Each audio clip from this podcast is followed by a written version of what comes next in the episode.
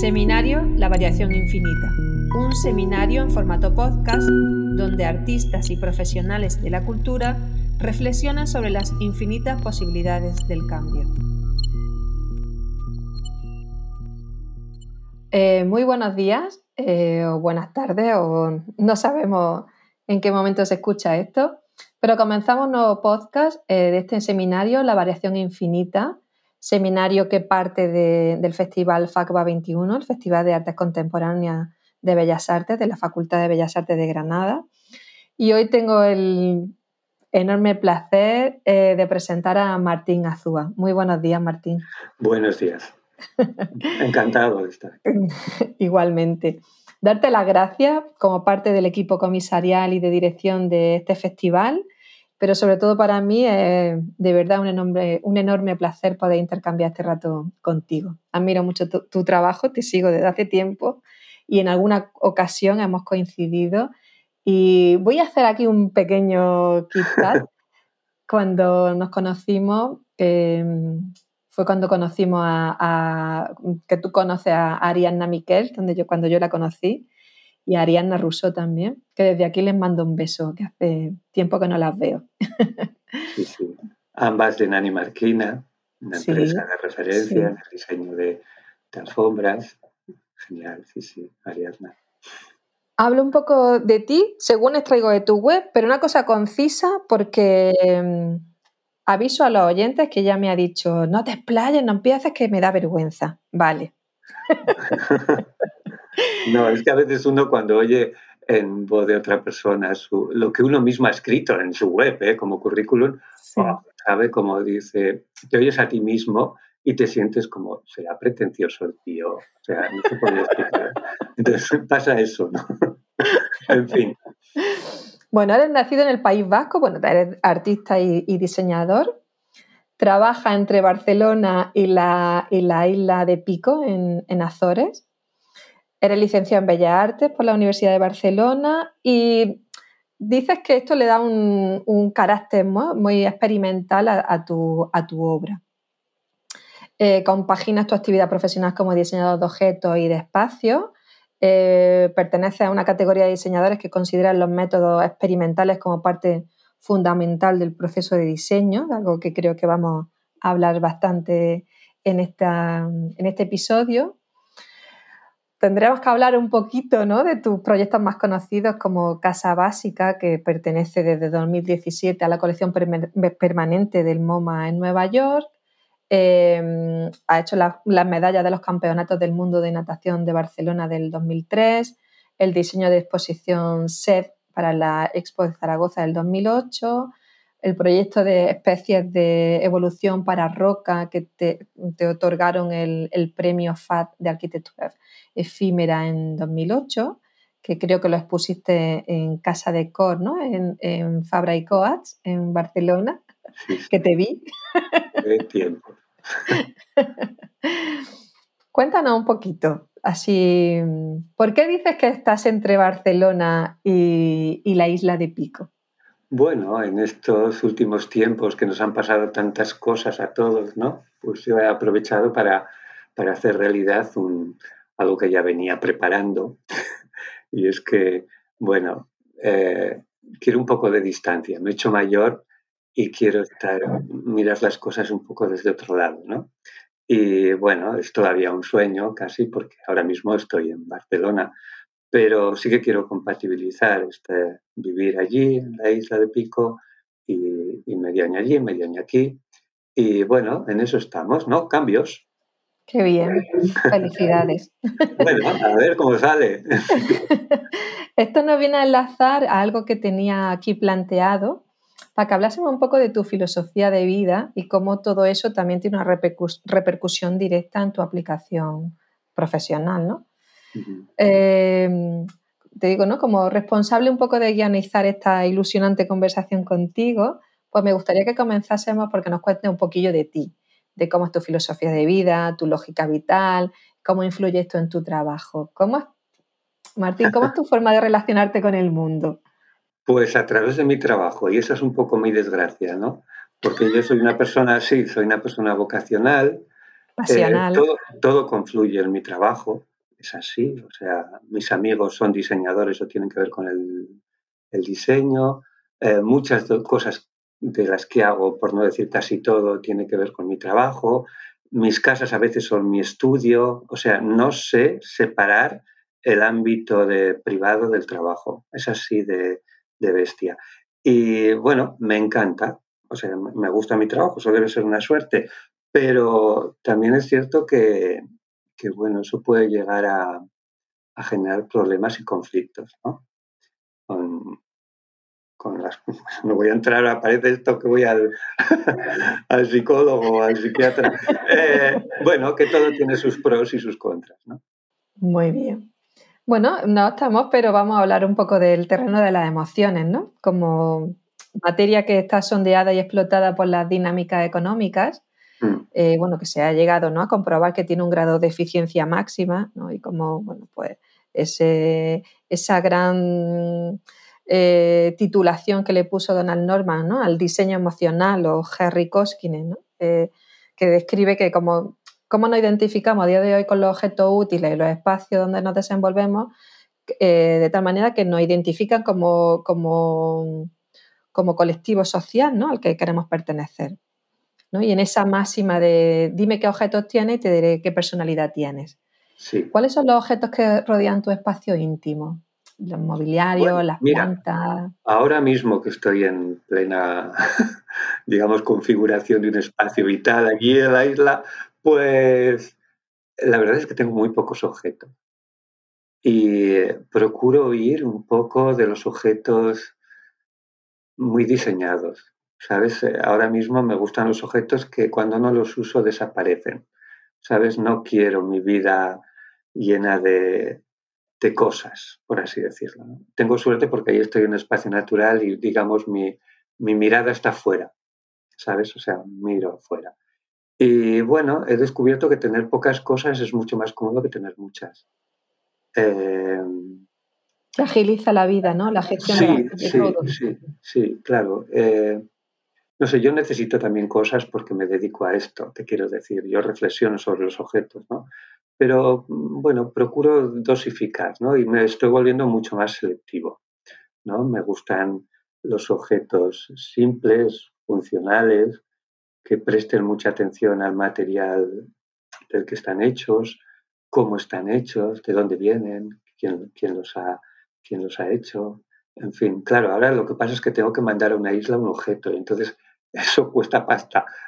Quizás ahí está el, un poco el, la, contención, ¿no? Pero bueno, que estoy descubriendo que, que, bueno, que se vive mucho mejor y quizás esto se pueda extender a, muchos ámbitos con menos cosas y que tampoco hay que confiar la felicidad a, la posesión o, a determinados objetos, ¿no? Porque esto que hablabas, el diseño emocional, está muy bien, claro que sí, ¿no?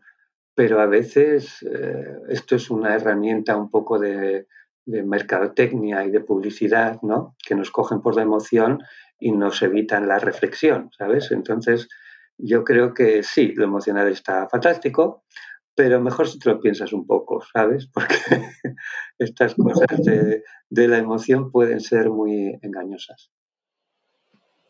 Totalmente, de acuerdo. Em, esta intervención tú la has titulado Artesanía postindustrial, una visión renovada de la artesanía desde la cultura del diseño, diseñadores abocados a la artesanía.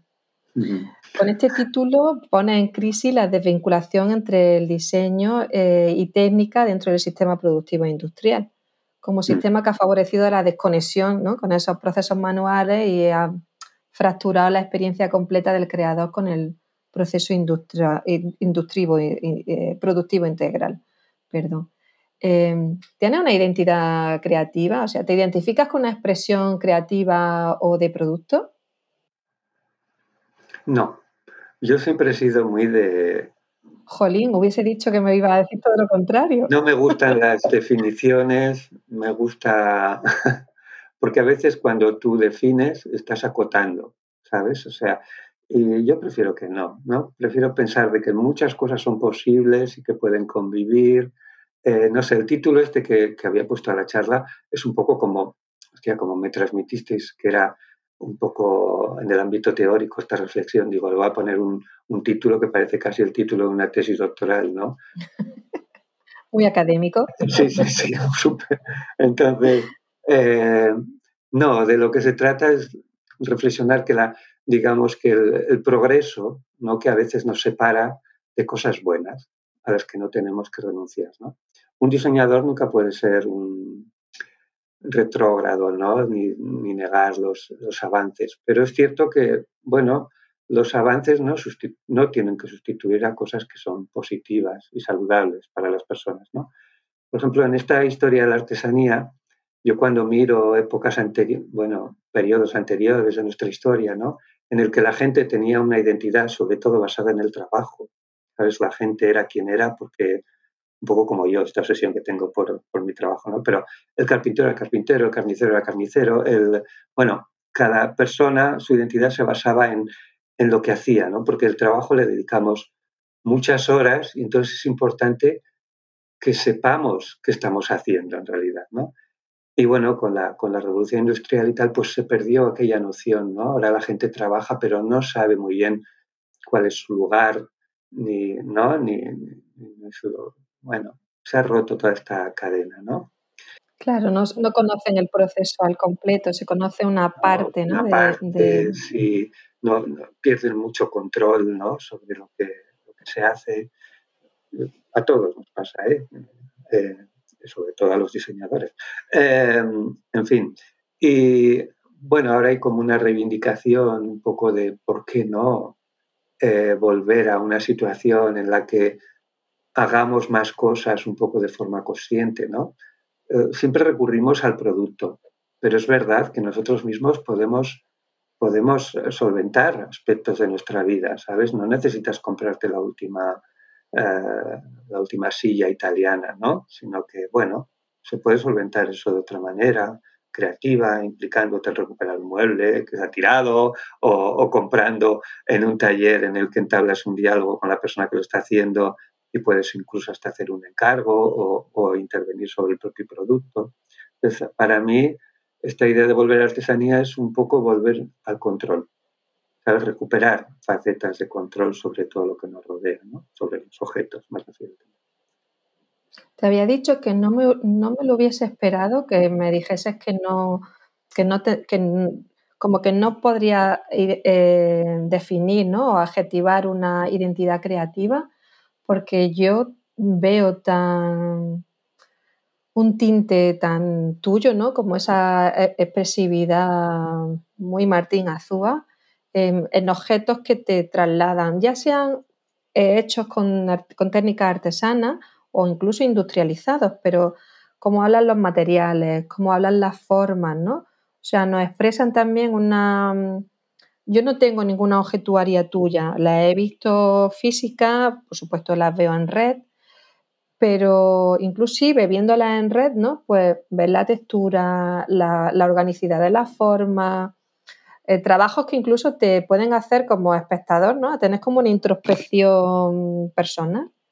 Y a mí personalmente me parece bellísimo. Mm, bueno, hay una cosa que se llama la cultura material y es que los materiales ya se expresan de una determinada manera, ¿no?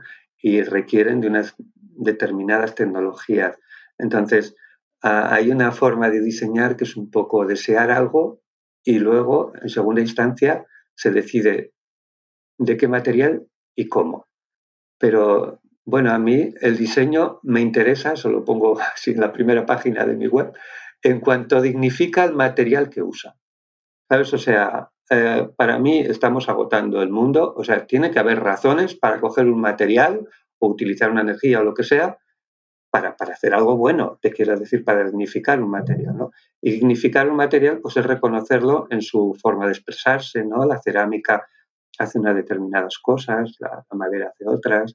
Bueno, a mí me gustan en general mucho, luego hablaremos creo del tema de la naturaleza, pero me gusta reconocer el origen natural de los materiales, porque creo que eso nos, nos da bienestar O sea, yo cuando toco una mesa de madera, mm, hay ciertos aspectos de temperatura, de reconocer, de asociarlo con un entorno natural que me da bienestar, ¿no? Sin embargo, si me apoyo en una mesa que es de esta chapada con plástico y toco ahí una, digo, esto también sigue siendo natural, ¿eh? Porque, bueno, luego hablaremos de No, pero eh, tienes toda razón, ¿no? O sea, mm, los modos de, tener una relación con, con, un objeto, ¿no? Con un material inerte, pero claro, tiene un aspecto sensitivos, emocionales, ¿no? O sea, se le da una dimensión energética, ¿no? Humana también, se le da una, dimensión natural que, tiene un retorno sobre nosotros que... Sí. siempre, muchas veces hablamos de nuestro ámbito como artificial, ¿no? Y yo creo que en realidad no hay esta, esta dualidad natural-artificial, todo es natural en realidad. ¿no? Hay naturaleza más o menos procesada y a mí me gusta la naturaleza poco procesada. Martín, estábamos hablando de, mm, bueno, mm, de tu interés por la naturaleza, ¿no? Me gustaría que nos hablara un poco de cuál es tu relación vital y profesional. Em, si recordamos un poquillo el libro de Gombrich, el del sentido del orden, donde analiza ¿no? como la, la relación eh, donde él analiza mejor la observación del, ser humano hacia la naturaleza, donde ahí ha encontrado la inspiración y ahí se le despertó el ímpetu por ese sentido estético, ¿no? esa dimensión estética que se le quería dar al embellecimiento de, la objetuaria, a, sus creaciones de, uso. Em, cuando estaba hablando también de tu casa en la isla de Pico, ¿no? Eh, estaba también como pensando ese tratado de arquitectura que hizo Vitruvio, en el que no solamente configuraba la arquitectura en sí, sino que tenía en cuenta cómo entraban las sombras de la naturaleza dentro de los espacios construidos, eh, cómo podían entrar ramificaciones, el sonido, ¿no? cómo meter la naturaleza en ese espacio arquitectónico. ¿Cómo, lo vives tú? Bueno, yo soy de una naturaleza húmeda del, norte, de los bosques de hayas y, todo esto, ¿no? Y resulta que llevo los últimos años, pues, eh, viviendo en Barcelona, ¿no? Es un golpe muy fuerte para alguien que está acostumbrado a, ¿no? a, vivir un poco en contacto con todo eso, venirte a la ciudad. En el País Vasco. Sí, y entonces yo creo que después de este tiempo, pues, lo añoro todavía más, ¿no? Sería como una una obsesión. ¿no? Para mí la naturaleza es eh, recuperar un poco el equilibrio, eh, eh, no preocuparte por determinadas cosas y dejarte llevar. ¿no?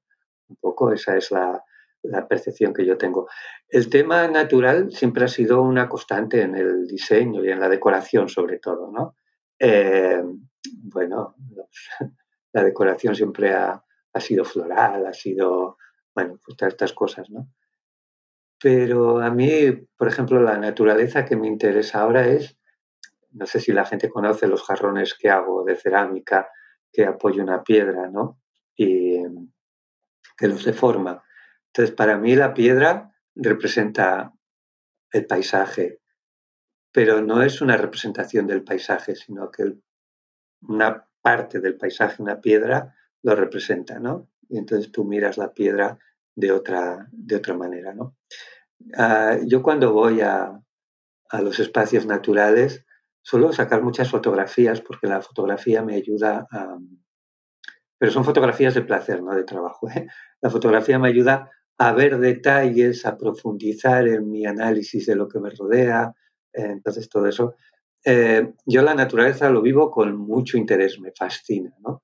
Creo que en un momento en el que el lugar bueno, que hemos dicho que no hay natural artificial, pero en un momento en que la realidad virtual es súper espectacular, ¿no? Parece que, llenan todas nuestras expectativas, ¿no? Que todo es posible en las pantallas, pues yo sigo pensando que cuando voy al bosque hay tal cantidad de variables que es una experiencia irrepetible, ¿sabes? Porque, porque hay mil matices, ¿no? En, esta inmersión eh, en un espacio natural.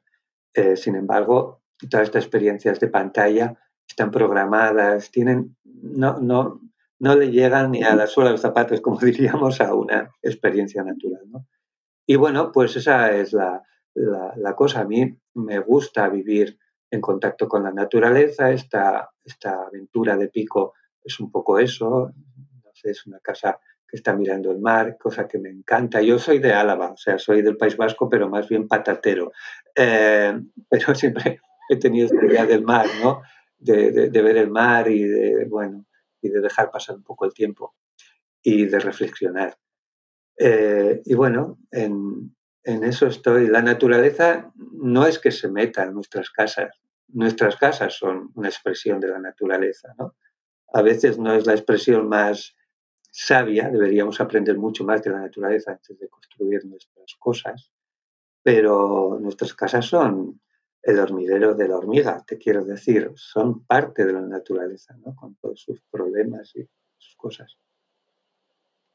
Sí, es verdad. Fíjate qué visión más bonita, ¿no? Mm, si yo te lo estaba diciendo como desde un punto de vista un poco más antropocentrista, ¿no? Como la casa y la naturaleza que se mete en la casa. Y al contrario, son las construcciones ¿no?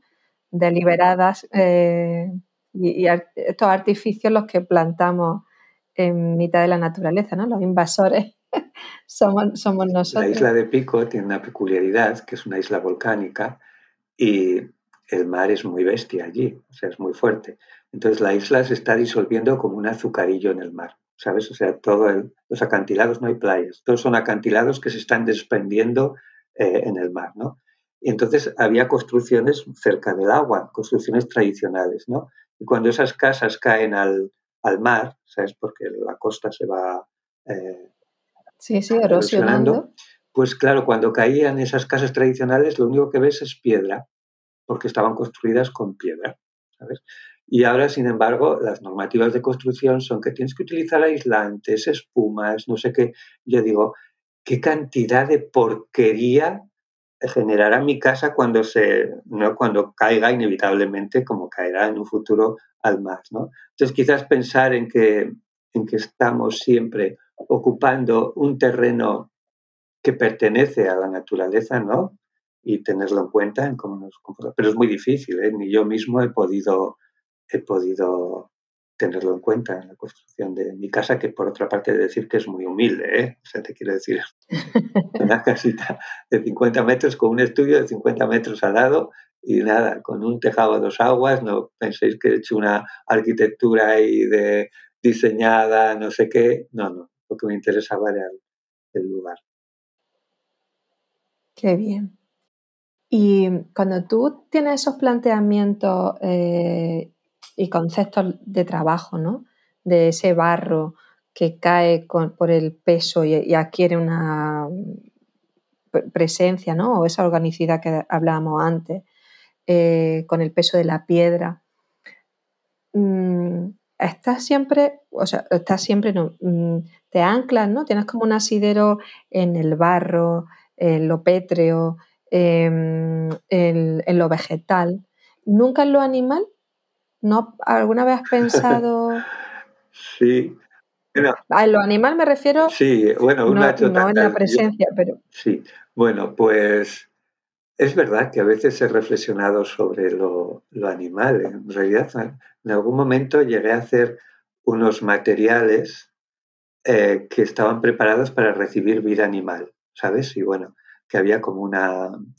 eran materiales de revestimiento de arquitectura incorporaban eh, pues, eh, materiales orgánicos ¿no? que se iban degradando. ¿Cómo se convierte algo, algo digamos, eh, procesado? ¿Cómo vuelve a la naturaleza? Es muy, muy curioso y lo he explorado a veces. ¿no? Las primeras cosas que aparecen en un material son el moho, más tarde líquenes, pero luego enseguida empiezan a aparecer organismos y pequeños animales, insectos y, y tal, ¿no? Eh, sí que me, ha interesado un poco el, reflexionar sobre cómo se integra la vida en lo que hacemos, ¿no? Cómo se integra la naturaleza en todos los aspectos, vegetal, animal. Sí, lo que pasa que, bueno, lo he hecho de manera muy esquemática y muy, muy, utópica a veces. ¿eh? Bueno, yo creo que la gente, para que no se equivoque, también tengo que explicar que yo soy diseñador, soy un diseñador que trabaja para, para la industria y que hago cosas que se venden y que la gente puede comprar. Y luego tengo esta otra actividad, que son las cosas que yo creo que tengo que hacer por un poco por expresión personal, ¿no? En el que sí, pues hablo de estas, de estas, de estas cosas que estamos hablando ahora, ¿no? Sí, nos interesaba mucho mm, como podés contar con tu participación en este seminario, eh, la variación infinita, mm, que parte de ese gran lema que tiene el festival, que es Mutatis Mutandis, cambia al azar, ¿no? que intenta dar visibilidad pues, a, los, acontecimientos del cambio, a nuestra relación con dicho cambio desde un área de conocimiento, ¿no?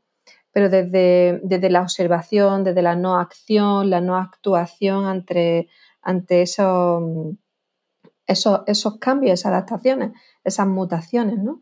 sino pues dejar, mm, dejarnos armonizar, un poco fluir con la naturaleza.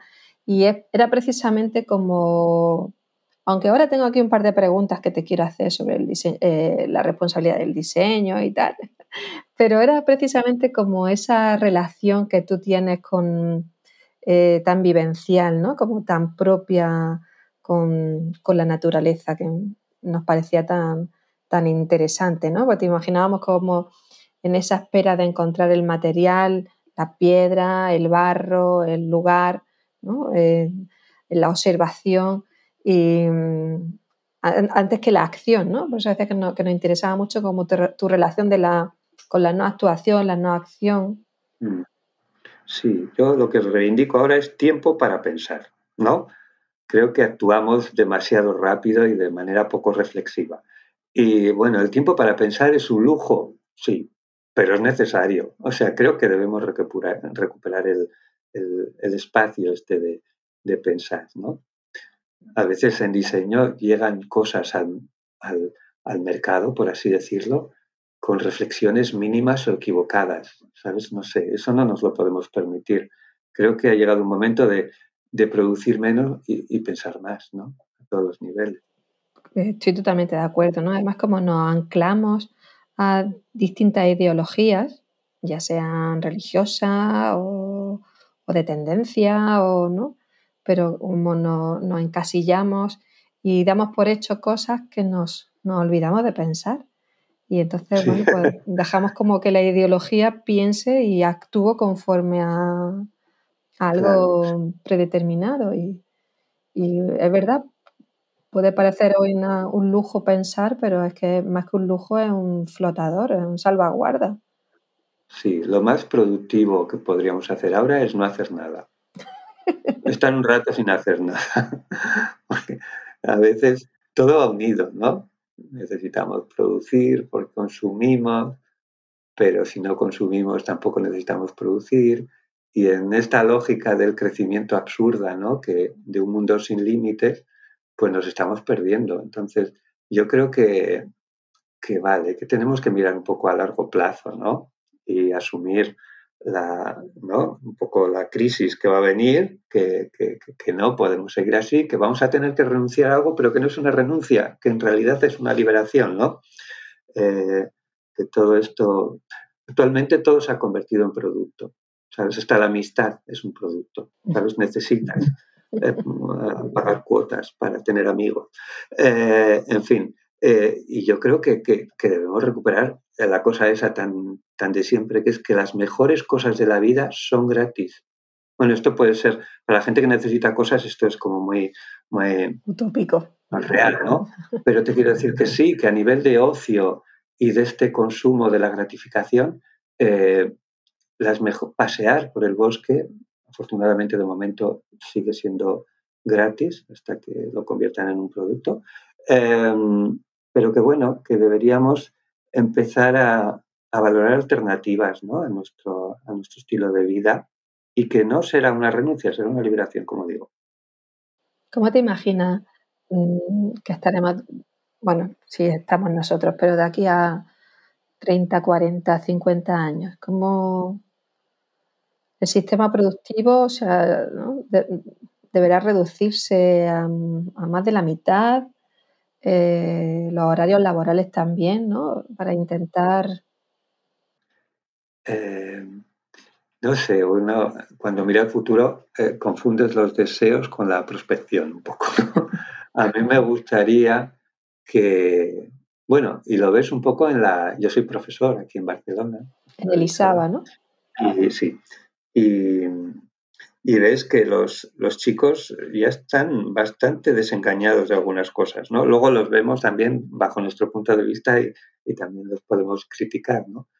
Pero entiendo que, que nosotros arrastramos una forma de, comportarnos que ellos no van a arrastrar, o sea que se van a enfrentar a un futuro con, digamos, eh, de una forma más libre, ¿no? Y yo veo que, que les interesan otras cosas, por ejemplo, actualmente son muy importantes las relaciones personales, eh, mucho más eh, claro, las marcas están intentando que esas relaciones profesionales se conviertan en producto, ¿no? Que para relacionarte con los demás tienes que ir con la camiseta esta, con las zapatillas o con lo que sea. Pero en realidad lo que les interesa, el objetivo de todo esto es relacionarse, ¿no? Con las vivencias compartidas y tal. Y eso era gratis. O sea, te quiero decir. Em, sí, sí. Ahora ha pasado a ser también un, un sistema económico, ¿no? Algo que está sostenido por la producción, por el mercantilismo, por el consumo, ¿no? Y además cada vez más hiperglobalizado, ¿no? O más hiperconectado en este mundo sin, sin fin.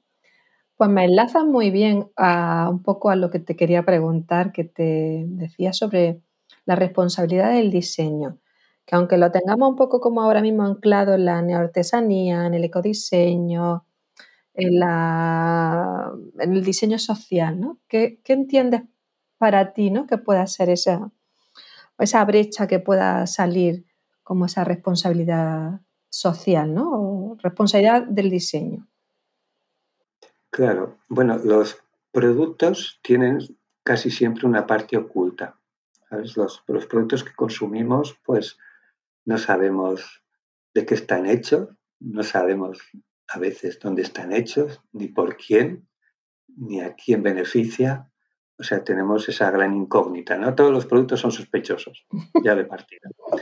Y, es verdad que estamos empezando, justo empezando, a tomar conciencia, ¿sabes? De, de la importancia de, tomar medidas, ¿no? Eh, no sé si lo haremos, porque sin una crisis es importante que la gente cambie, ¿sabes? Somos muy de, de costumbres, o sea, podemos cambiar de zapatillas, pero seguiremos haciendo lo mismo. Eh, entonces, no sé, yo las etiquetas es un poco como las definiciones, ¿no? Las etiquetas oh, parecen que hacen una cosa buena y no miramos el lado malo, ¿no? Entonces, eh, producto ecológico, producto sostenible, producto, eh, bueno, no sé, todos estos estas etiquetas, ¿no? Que se los ponen todos, o sea, porque es una, está todo muy manido, ¿no? Especialmente la, artesanía, fíjate lo que te digo, que todo el mundo, hasta, hasta las grandes empresas quieren ser artesanas, ¿no? Explícame eso, a ver, que no lo entiendo. Eh, entonces, todas estas etiquetas, pues yo no soy muy partidario, eh, soy más partidario de analizar individualmente cada, cada producto, cada problemática y tomar una decisión, ¿no? Pero porque un producto lleva una etiqueta no significa que sea bueno, ni mucho menos. Sencillamente que está, que está aprovechándose de, ¿no? de, esa, de esa necesidad para prometer algo que no cumple. Entonces, no sé, yo creo que hay que tomarse mucho más tiempo para pensar, para analizar cada uno de los productos que consumimos, ¿no? Y ser también mucho más autosuficientes, ¿no? No tan dependientes.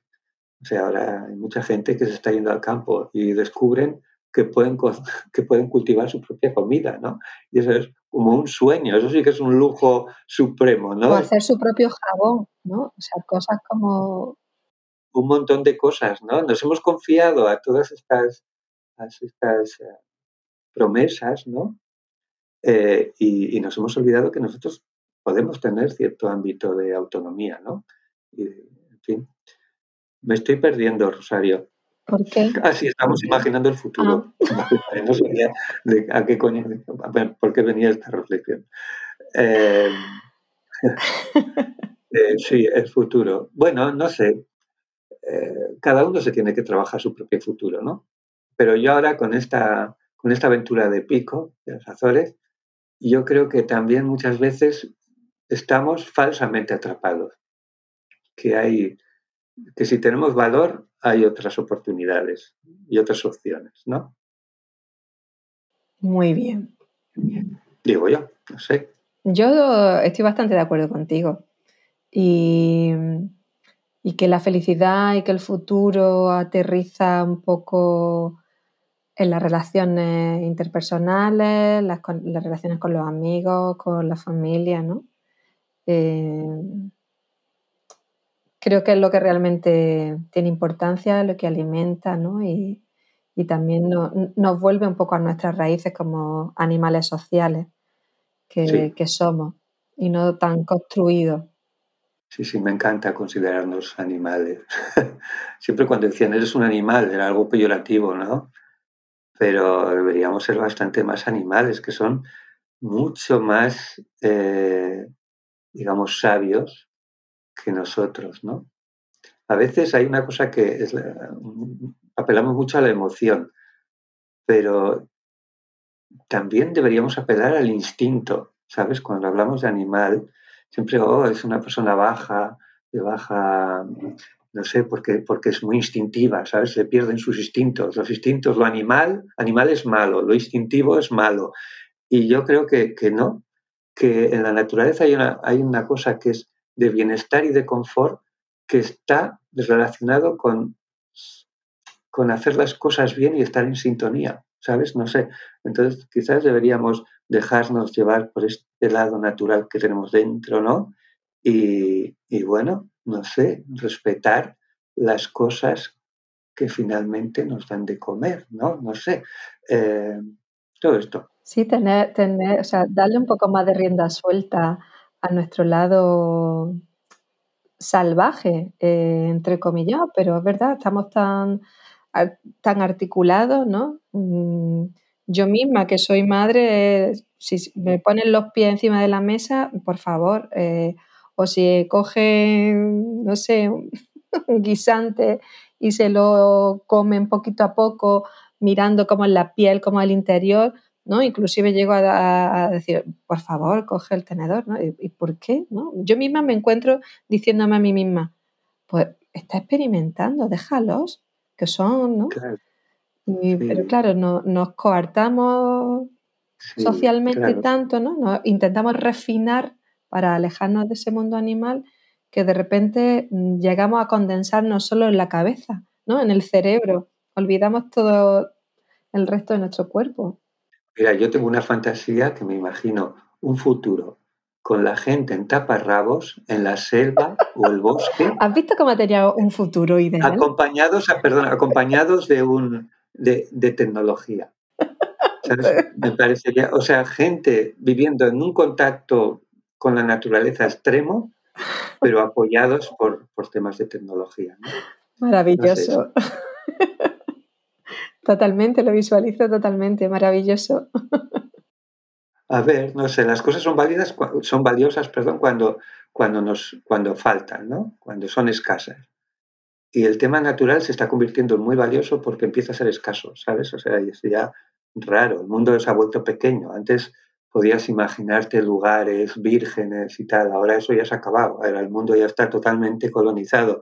Y entonces, estas experiencias de inmersión total en la naturaleza van a ser súper apreciadas. Van a ser un lujo total, creo. Entre la, entre la población que vamos extendiendo y, y luego que nos pasamos el 90% del día metido en interiores. Sí, sí. Y los recursos que consumimos, ¿no? Eso es una, vamos, eh, acabamos con el planeta en un poco. Bueno, estas cosas de, no, no, las, no las entendí muy bien, ¿no? Pero las teorías de Gaia, estas que, que dicen que el mundo se comporta como un ser vivo en su conjunto, ¿no? Y que nos ha detectado como especie perniciosa y ya ha desencadenado mecanismos de extinción para nosotros. Te quiero decir, a mí eso me parece muy saludable. O sea que si nosotros no ponemos el límite, que lo ponga la naturaleza, que lo va a poner, eh, me parece fantástico. No, creo, creo que era Levi Strauss, lo digo así un poco de recuerdo, no me acuerdo, decía, la vida, o sea, la Tierra empezó sin el hombre y seguirá sin el hombre, ¿no? Antes se extinguirá el hombre que el ser humano que, que el planeta Tierra. Cuéntanos, háblanos recomiéndanos libros, películas, u otros diseñadores, artistas. Bueno, pues mira, no, no, soy muy de recomendar libros, la gente los tiene que descubrir por sí mismo, pero a mí hay un, librito muy pequeño que me ha encantado hace poco y que tiene que ver con, estos, con estas cosas que estamos hablando. Es eh, Lo que no tiene precio de Anne Lebrun. Es una... No lo conozco. Bueno, pues es fantástico. Es un libro pequeñito que habla un poco de todo y a mí me interesa sobre todo cuando habla de, la artesanía, ¿no? Explica cómo la artesanía antes era el antídoto a un progreso desubicado. ¿Sabes? Por ejemplo, decía que la gente veía moderneces y cosas ¿no? que, que surgían en cada momento, pero cuando ibas al Museo del Hombre en París, y veías la canoa de Inui, de no sé qué, decías, uh, esto sí que era belleza, y esto sí que era un uso inteligente de un material, y esto sí que era una tecnología evolucionada, ¿no? Eh, y entonces eh, relativizaba todo, todos los avances contemporáneos, ¿no? Y era muy interesante. Yo creo de verdad que la cultura material es importante defenderla, porque estamos en un mundo globalizado en el que estamos perdiendo esta noción de cultura y vamos a ser incapaces de abordar los problemas porque van a ser muy grandes, van a ser eh, globales. ¿no? Entonces, la artesanía era mucho más sabia porque abordaba problemas locales, con recursos locales y era eficiente. ¿no? Entonces, tenemos que volver a hacer esto. Y Anne Lebrun defiende todos estos aspectos, ¿no? lo que no tiene precio.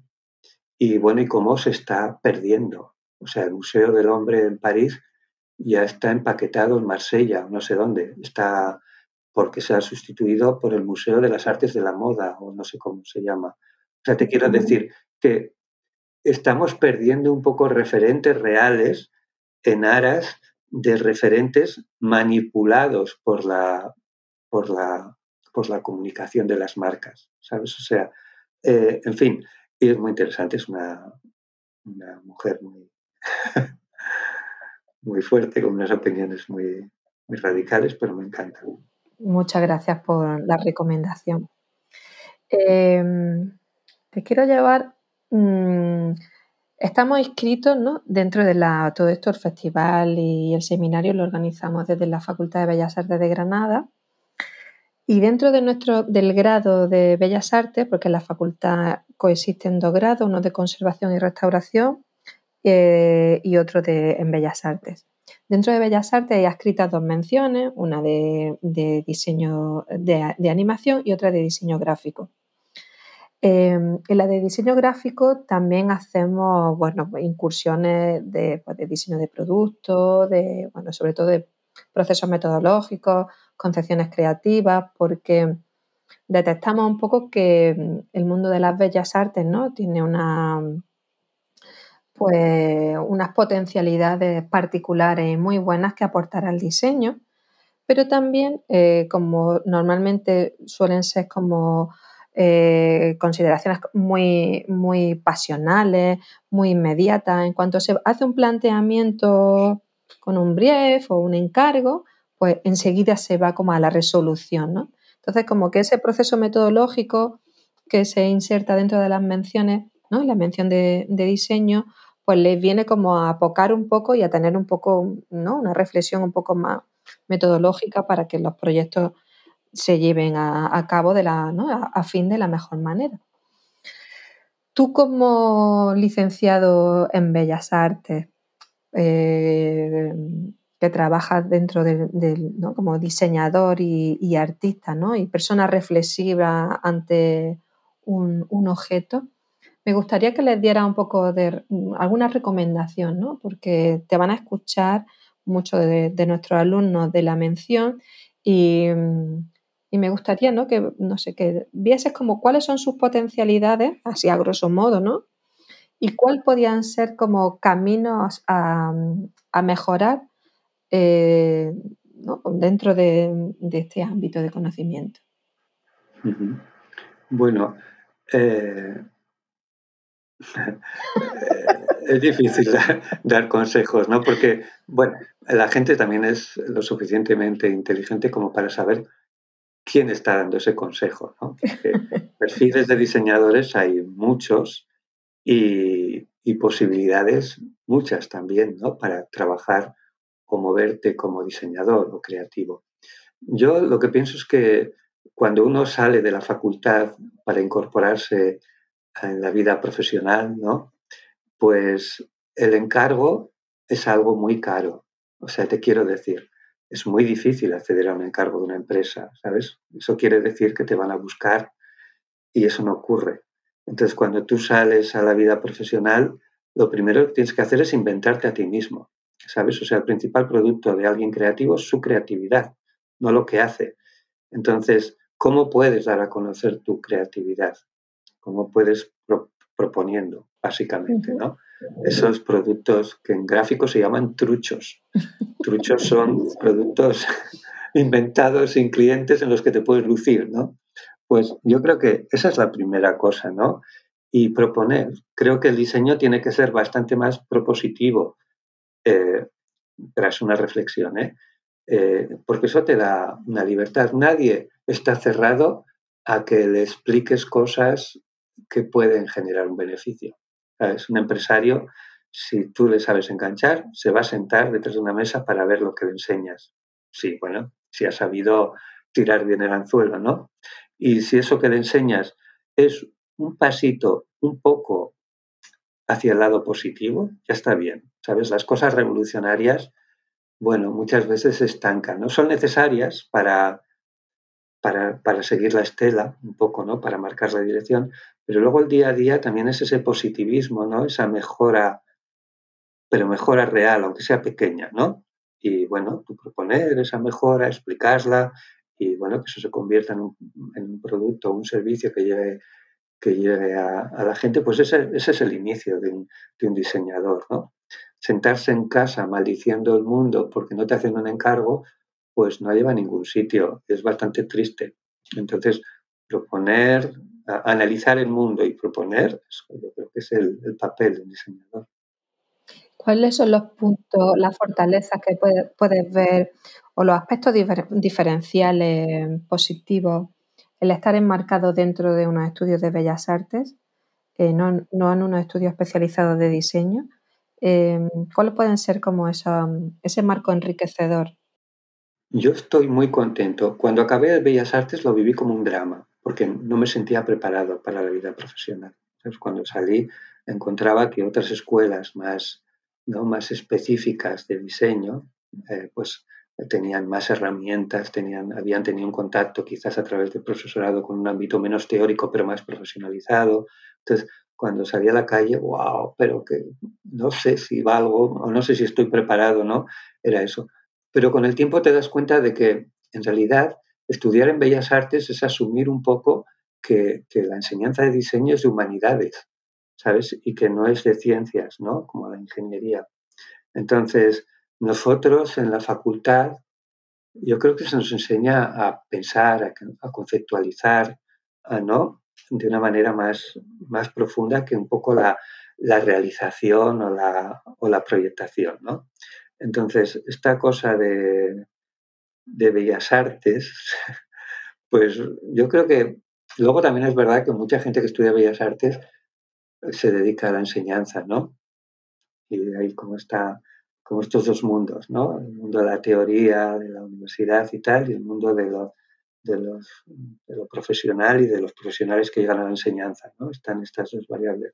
Pero bueno, yo creo que el lado humanista y teórico que puede aportar Bellas Artes es muy necesario ahora mismo en el diseño. Claro, Verbigracia, tú y yo, o sea, nos dedicamos al mundo del diseño, bueno, me estoy equiparando contigo aquí. y, y, tenemos un pie ¿no? muy importante en la, en la enseñanza. Sí, sí, sí. Ah, claro, sí. Bellas Artes te llevaba eso. Hace unos años era muy habitual porque éramos los únicos que teníamos una licenciatura en diseño. ¿Sabes? O sea, eso nos habilitaba como profesores ya de salida. sí, Yo terminé de estudiar en Bellas Artes y el curso siguiente ya estaba dando clase. Y no en Bellas Artes, sino fuera, porque era licenciado y era, bueno, ahora, bueno, pues la, enseñanza del diseño ya es un grado, ya está, eso ya está superado, pero sí, yo soy al menos de una generación que se benefició un poco de esa titulitis, ¿no? Bellas Artes. Pues Martín. Muy mm, bien. De verdad, eh, eh, claro, esta situación, ¿no? De, mm, de la distancia, lo virtual, nos permite, ¿no? no es, plausible que estemos tú y yo hoy aquí hablando. Eh, pues sí. Pero te deja también siempre como ahí como un sinsabor, ¿no? Es decir, nos tomaríamos ahora un café o un ratito una caña, ¿no? Un poco. Bueno, quedarse con hambre siempre es positivo, ¿no? Porque saciarse te lleva a la obesidad y a enfermedades. Entonces. No hay que empacharse. no, no hay que empacharse. Muy bien. Em, claro, también es que me parece, me parece raro, ¿no? Porque justo antes también, antes de empezar la charla, decía Martín, qué raro porque siempre nos apoyamos en imágenes para charlar, eh, ¿no? Y como nos escondemos detrás de las imágenes para poder argumentar cualquier hilo discursivo. Y ahora sí, ¿no? A pelo tal, pues también se hace a veces un poco raro, pero decirte que ha sido un placer. Hemos tenido un par de interrupciones con el Internet, eh, pero nuestro ángel de la guarda, Andrés Cándido, que está detrás de los micros, luego nos hará, no solo para y seguro que ni lo notaréis a todos los oyentes, pero mandarte un abrazo muy especial desde Granada. Bueno, pues gracias Rosario, gracias Andrés por el apoyo técnico y ha sido un placer y realmente hablar es también bastante terapéutico, ¿no? Ha sido, bueno, para mí ha sido interesante contarte algunas cosas de las que, bueno, yo soy muy de, hablar así en el momento, ¿eh? No te creas que lo que he dicho está muy pesado, o sea que ser mejor, Mejor, mejor. Un abrazo muy grande y salud. Un abrazo, hasta pronto.